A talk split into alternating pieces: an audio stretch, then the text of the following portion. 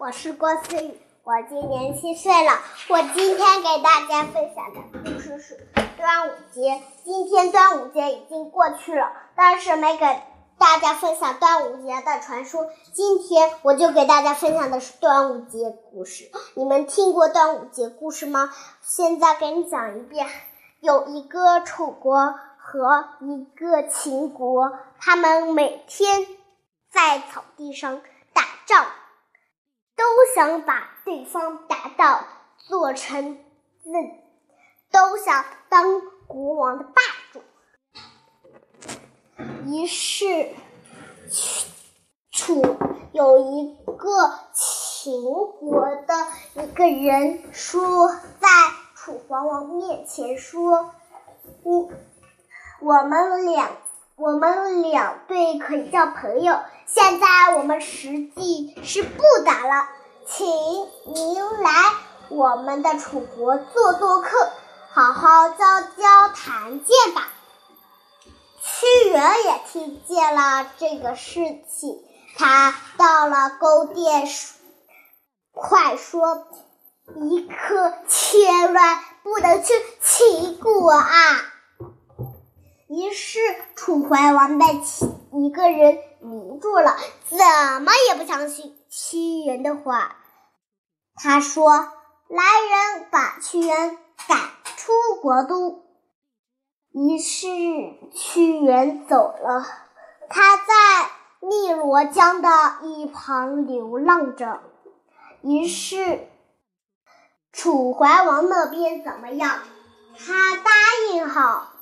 去秦国，可是到了秦国就被骗了，他死在了秦国，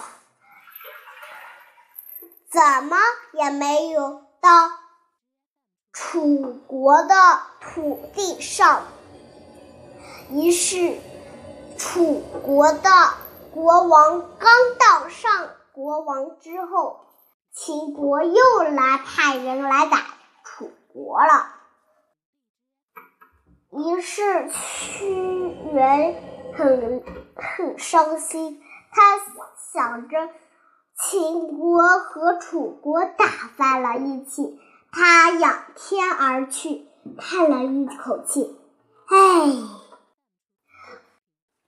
慢慢的跳进了滚滚的。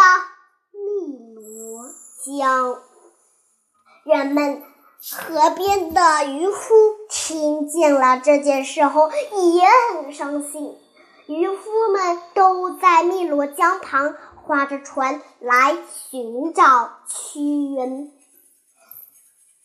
但是找了好久也没找到屈原。于是人们拿来了鸡蛋和。粽子来喂鱼吃，他们说：“鱼呀鱼呀，你们吃这些吧，千万别伤害屈大夫的身体呀。”于是有些人说：“如果他们，如果他们又活了怎么办？”哦，对了。雄黄酒来把他们晕倒，于是大家拿来了雄黄酒。有一个人说：“快快快，快倒雄黄酒！”但是大家最终还是没有找到屈原，大家很伤心。于是今天的。